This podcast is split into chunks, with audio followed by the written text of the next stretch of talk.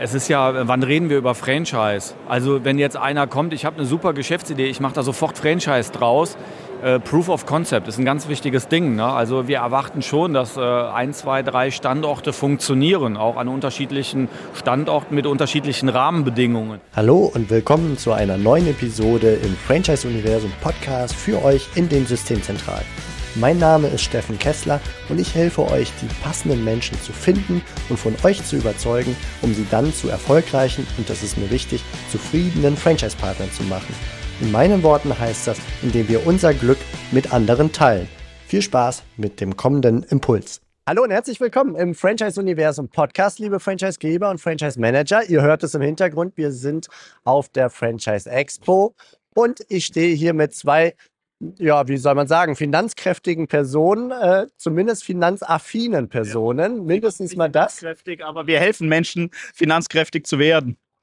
Genau, und zwar die Rede ist von Thorsten Beck, den ihr an anderer Stelle hier im Podcast schon mal gehört habt zum Thema Finanzierung, und Markus Marx von der Sparkasse Köln-Bonn und ganz tief auch drin im Thema Franchise. Und ich freue mich mit euch beiden, dass wir äh, ja einfach über das Thema Franchise-Geberfinanzierung, respektive was kostet ein Franchise-System sprechen werden. Und da an der Stelle herzlich willkommen.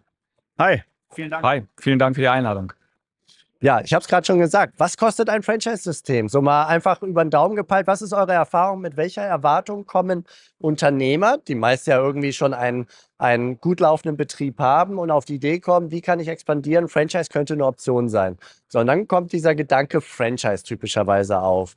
Und dann tauchen sie bei einem von euch beiden typischerweise vielleicht auch auf und sagen, ich möchte ein Franchise-System machen. Und eventuell müsst ihr sie dann von einer gewissen Vorstellung in eine etwas realere Vorstellung runterholen. Was sagt ihr denen dann in dem Moment? Ja, also im Regelfall tauchen die wahrscheinlich erst bei der Bank auf. Tatsächlich habe ich immer so den Eindruck, ähm, weil viele immer erstmal denken, okay, ich brauche da keinen Berater erstmal an der Seite. Aber wenn sie dann doch irgendwie bei mir landen, ähm, prinzipiell kann man erstmal relativ platt sagen, kostet viel Geld und meistens mehr als derjenige in, in, der, in der Vorstellung hat. Also ich habe ja schon vielfach zitiert, äh, Herrn Peckert, ein Berater in der Franchise-Branche, der spricht immer grob von einer Million, was so ein Aufbau eines Franchise-Systems kostet in der Mittel- und Langfristperspektive. Ähm, ist das aber gar nicht äh, so, so, so weit hergeholt. Ich brauche die nur nicht am ersten Tag dann zwingend. Bitte? Ich brauche die Million halt nicht am ersten Tag dann zwingend, aber der Invest über die Zeit, der kann schon genau. irgendwann in die Richtung gehen. Ja, genau, der Invest über die Zeit. Und äh, da sollte man sich aber von vornherein äh, Gedanken drüber machen, weil ich bin ein starker Verfechter. Das klingt jetzt alles sehr, sehr, sehr akademisch, aber es gibt so, ähm, so zwei Finanzierungsmöglichkeiten. Also entweder äh, Finance follows Strategy oder Strategy follows Finance.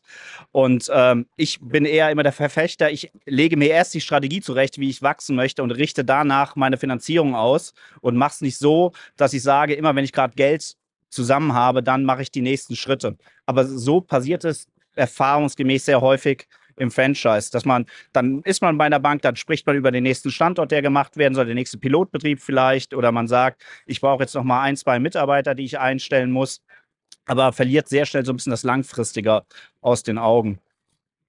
Markus, bei dir, du vertrittst gewissermaßen die Bankenszene jetzt hier im Gespräch und da taucht der Unternehmer dann auch im Zweifelsfall auf und sagt, ich mache jetzt Franchise.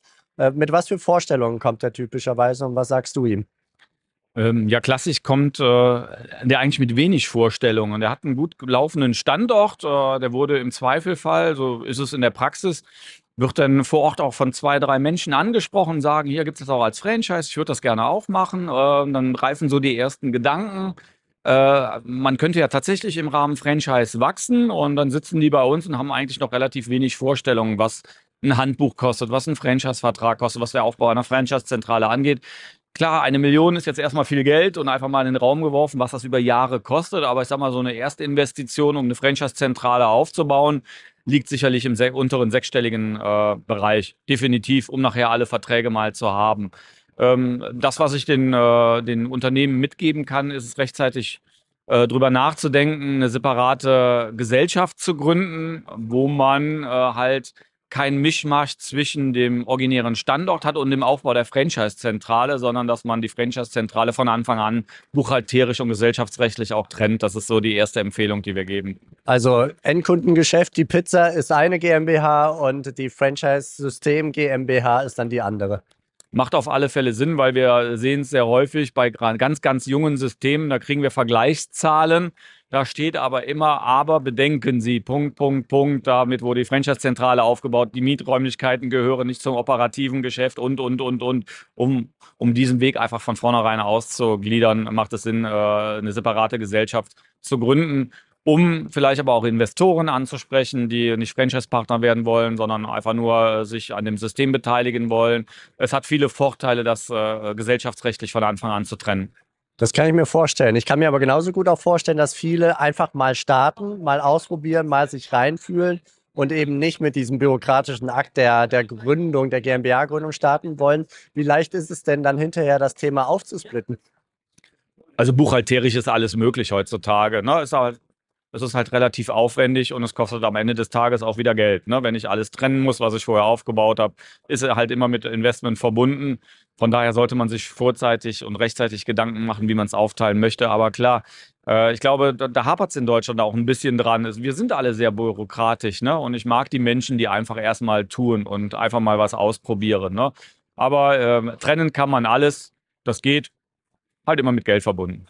Dann lass uns gleich mal auf die Phasen eingehen. Also ich denke, der An die Anfangsinvestition, da können wir mal gucken, was sind denn so die Faktoren, die am Ende teuer sind, um so ein Franchise-System erstmal überhaupt stehen zu haben, dass man den ersten Franchise-Partner überhaupt ins Onboarding nehmen kann. Und dann eben die weiteren Wachstumsfinanzierungen, um dann auch viele Franchise-Partner an Bord zu nehmen. Fangen wir vielleicht mal ganz vorne an. Wenn man sagt, okay, äh, eben war so von sechsstellig die Rede, um überhaupt mal so in Gang zu kommen und das, das Fundament zu bauen. Wo geht die Knete hin? Wofür braucht man dieses Geld ganz am Anfang? Wer von euch mag? Ja, äh, klassisch ist natürlich erstmal ein Anwalt, äh, einen Franchise-Vertrag zu gestalten. Da geht Geld hin. Jede Systemzentrale hat ein Handbuch was geschrieben werden muss. Das kann man natürlich selber machen. In der Praxis zeigt sich aber, dass viele Handbücher halt auch äh, von spezialisierten Unternehmensberatern gemacht werden, die das Handbuch machen. Man hat vielleicht getrennte Räumlichkeiten, man muss Mitarbeiter einstellen, Expansionsmanager. Man hat vielleicht auch äh, so Kandidaten wie den Thorsten, äh, der in der Franchise-Nehmerfindung aktiv ist, die auch ja nicht nur von Luft und Liebe lehnen, sondern auch von Vermittlungsprovisionen ähm, es dauert seine Anlaufphase, bis das alles steht. Man hat viel Vorlaufkosten und äh, wie gesagt, wenn man das jetzt mal so ein bisschen zusammenrechnet, wie gesagt, kann einem schnell bewusst werden, dass äh, 100.000 Euro auch schnell verbraucht sind. Ne? Ja, kann ich mir gut vorstellen. Thorsten, du wolltest noch was ergänzen? ergänzend dazu, was viele, glaube ich, unterschätzen, also gerade junge Franchise-Systeme, ist, wie lange es dauert, bis man als Franchisegeber wirklich Geld verdient. Ja, man lebt ja typischerweise von, von laufenden Gebühren oder von der Eintrittsgebühr, wobei ich eigentlich immer sage, die Eintrittsgebühr sollte man gar nicht als Einnahme rechnen, sondern normalerweise geht die drauf für Vertriebskosten, Schulungskosten und so weiter und so fort.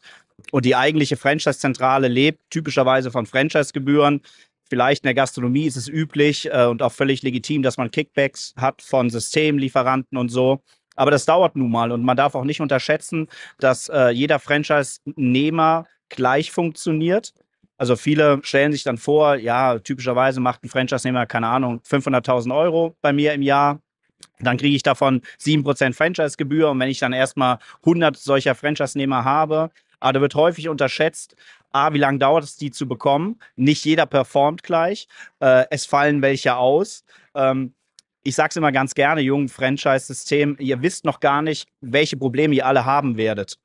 Ne, es werden, ich meine, das Thema. Ähm, du machst aber Spaß hier. Ja. So richtig Freude nach vorne gucken. Spaß. Das, das, das, das macht ja auch Spaß. Man muss sich ja nur, nur darauf einstellen, dass das passieren kann. Und auch das äh, ganze Thema, dass man mal mit äh, Franchise-Partnern vor Gericht äh, landet oder mit Anwälten zu tun. Das will man natürlich alles jetzt nicht hören, aber das passiert nun mal leider bei den meisten Franchise-Systemen. Und da, da muss man halt gewappnet sein. Man braucht immer eine Kriegskasse. Aber das Thema ganz am Anfang ist eben Vorfinanzierung vor allem in Manpower. Weil es darf halt nicht passieren, wenn ich äh, Franchise-Nehmer in die, in die Existenzgründung mit reinnehme und es muss ja, dass die erfolgreich werden. Das ist ja mein, mein eigener Antrieb als Franchise-Geber, weil nur also ich bin ja nur als Franchise-System erfolgreich, wenn meine Franchise-Nehmer erfolgreich sind. Deswegen muss ich ja alles dafür tun, dass sie erfolgreich werden. Das hat ganz viel mit Unterstützung der Franchise-Nehmer zu tun.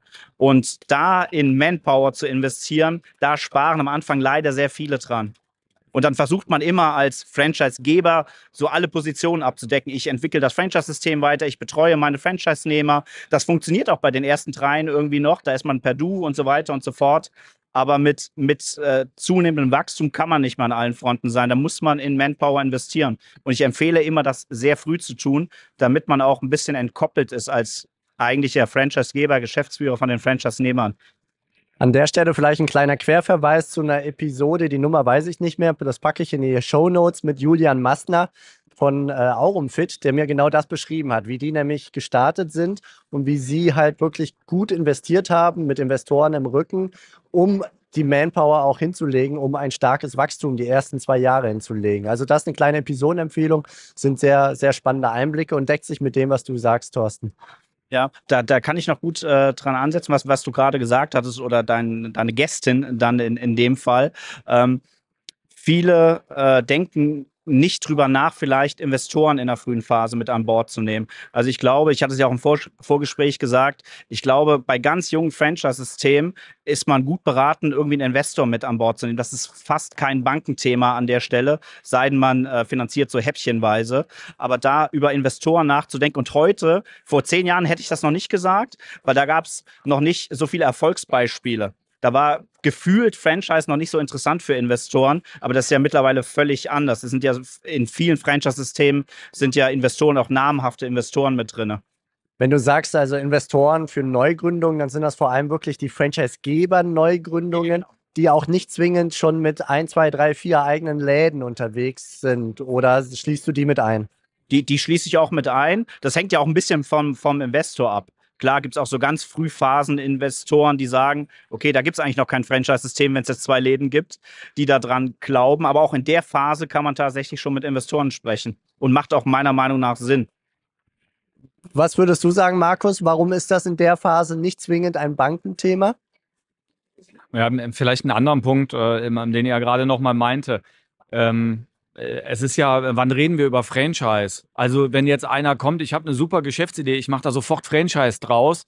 Äh, Proof of Concept ist ein ganz wichtiges Ding. Ne? Also wir erwarten schon, dass äh, ein, zwei, drei Standorte funktionieren, auch an unterschiedlichen Standorten mit unterschiedlichen Rahmenbedingungen damit man überhaupt erst auf den Gedanken kommt, das funktioniert unter verschiedensten Rahmenbedingungen und das Ganze ist multiplikationsfähig. Also das sollte gewährleistet sein. Also hinzugehen, zu sagen, ich habe eine Idee, da mache ich direkt Franchise draus, ist, äh, glaube ich, äh, sehr visionär und sehr mutig von allen Beteiligten.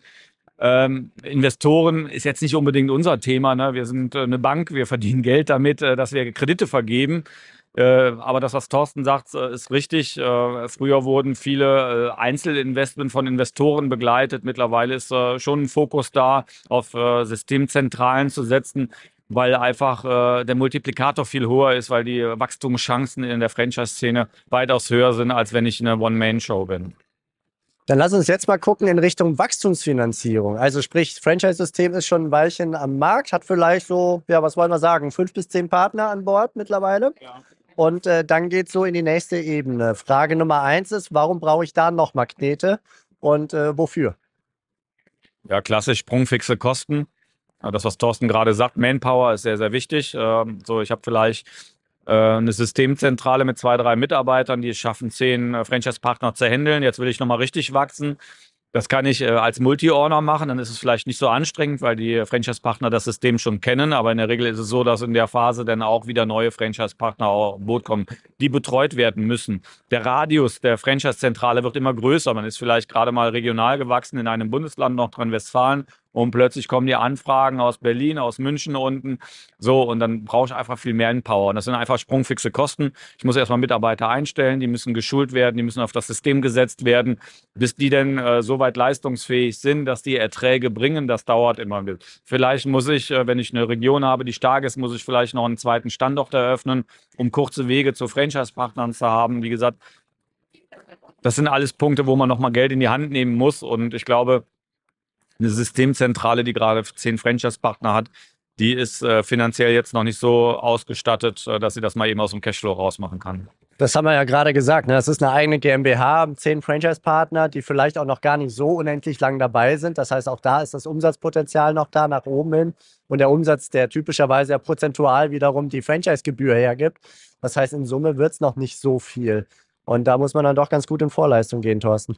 Ja, de definitiv. Und was ich äh, schon mal gesagt habe, eine Kriegskasse zu haben, ist jetzt gar nicht immer nur gemünzt, irgendwie, weil man Probleme mit äh, Franchise-Nehmern oder so hat. Es kann auch von Vorteil sein, damit man einfach schneller wachsen kann, wenn man jetzt mal an Franchise-Geber in der Gastronomie, im Einzelhandel oder so denkt, also wo es klassisch um Standorte geht, ähm, ist es immer von Vorteil, wenn ein Franchise-Geber auch selber mal einen Standort anmieten kann um einfach sich den Standort zu sichern und vielleicht auch schon mal äh, den Ausbau finanzieren kann, weil im Moment, ich will jetzt nicht getreten werden hier gleich von links, auf die Sparkasse Köln-Bonn trifft es auch nicht zu. Ähm, aber Banken sind im Moment relativ langsam, muss man mal sagen, was so Entscheidungsprozesse angeht. Und da ist es schon von Vorteil, wenn Franchise-Geber auch mal in Vorleistungen gehen können. Und dafür ist es schon sinnvoll, eine äh, Kriegskasse zu haben, was äh, ich in den letzten Jahr oder letzten zwei Jahren ähm, während Corona auch oft hatte. Da hatten ja Franchise-Geber offensichtlich äh, viel, viel, viel, Gedanken oder hatten Zeit, sich Gedanken zu machen, um mal in andere Dinge auch zu investieren. Da haben wir so klassische Projektfinanzierung gemacht, wie äh, in Digitalisierung und so weiter. Und das ist dann definitiv schon ein Bankenthema auch ähm, dass man so klassische Projekte, Digitalisierung oder irgendwie Infrastrukturmaßnahmen, die kann man auch sehr gut dann äh, über, über Banken finanzieren. Ein Punkt äh, vielleicht noch zur Ergänzung, wo wir, wo unser, unser, unser Ansatz als Sparkasse Köln-Bonn dann wieder ist. Und das finde ich dann gut, ähm, dass die Franchise-Zentralen rechtzeitig auf uns zukommen, was die Finanzierungsstruktur der Franchise-Partner betrifft. Na, die gehen ein bisschen blauäugig dran, sagen nur, keine Ahnung, unser Franchise-Partner braucht jetzt 350.000 Euro. Äh, wie er an das Geld kommt, ist bei denen noch nicht so wirklich im Kopf drin. Ne? Und äh, wenn wir professionell mit Franchise-Zentralen zusammenarbeiten, setzen wir uns mit denen auch informell zusammen und sagen, wie kann man eigentlich so eine Franchise-Nehmerfinanzierung vernünftig aufbauen? Welche Rahmenparameter an Eigenkapital und äh, Kenntnissen muss ein Partner mitbringen, damit im Hintergrund das Wachstum auch durch eine Finanzierung gewährleistet werden kann. Es nützt nichts, dass ich tausend Anfragen habe, aber ich kriege keinen finanziert, weil die Rahmenparameter nicht stimmen. Von daher, da das Gespräch rechtzeitig suchen, mit der Bank zu besprechen, welche Finanzierungsstruktur lässt sich am Markt relativ gut umsetzen. Das jetzt nicht nur bei uns im Hause Sparkasse Köln-Bonn, sondern bundesweit. Wie sieht eine vernünftige Finanzierungsstruktur aus, damit ein Wachstum auch tatsächlich forciert werden kann und auch gewährleistet werden kann? Ja, okay. Ja, vielen Dank für diese Einblicke. Vielleicht abschließend könnt ihr kurz mal einen Moment drüber nachdenken. Jeder einen Tipp, was äh, Anfangsfinanzierung und Wachstumsfinanzierung angeht. So, was wäre so der, der eine typischste Fehler, den man vermeiden kann oder der eine heiße Tipp, an dem, äh, ja, von dem jetzt die Zuhörer hier profitieren können? Wer zuckt als erstes und hat eine Idee? Also, das jetzt natürlich von meiner Seite kommt, sehr naheliegend. Also, ich sage jetzt nicht einen Berater hinzuziehen, aber sich auf jeden Fall mal das Franchise-System über fünf oder zehn Jahre lang durchrechnen. Also wirklich einen Businessplan für das Franchise-System schreiben. Viele haben Businesspläne für ihre Franchise-Nehmer und so weiter, für einzelne Standorte, aber wirklich mal das Franchise-System, so wie ich es mir vorstelle als Franchisegeber, in Zahlen abbilden. Das bringt ganz, ganz spannende Erkenntnis und dann wird auch klar, wo diese Summe von einer Million dann über die Langfristperspektive herkommt. Super, vielen Dank. Markus, hast du noch einen Gedanken? Ja, ich hatte ja jetzt ungefähr 60 Sekunden mehr zu überlegen. Nein, das, was der Thorsten sagt, ist richtig. Und das wäre auch meine Empfehlung, Beratung anzunehmen. Also nicht beratungsresistent zu sein. Ähm, die jungen Systeme kennen sich im operativen Geschäft auf, die haben ihr Business, aber die wissen nicht, wie Expansion, Expansion funktioniert.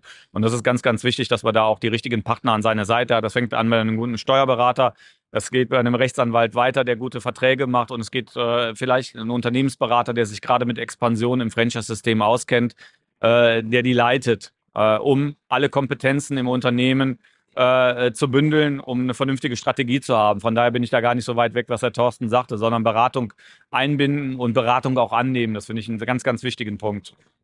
Super. Ihr beiden, vielen herzlichen Dank für diese Einblicke und äh, euch eine gute Zeit hier auf der Messe. Ihr da draußen, alles Gute, gute Zeit und ich sage bis bald. Ciao, danke euch, dass ihr uns hier die Einblicke gegeben habt. Sehr gerne. Ciao, bis bald. Das war's für heute von mir hier im Franchise-Universum Podcast. Ich freue mich, wenn für euch ein passender Impuls dabei war. Und wenn ja, dann leitet ihn gerne an eure Kollegen innerhalb der Systemzentrale weiter.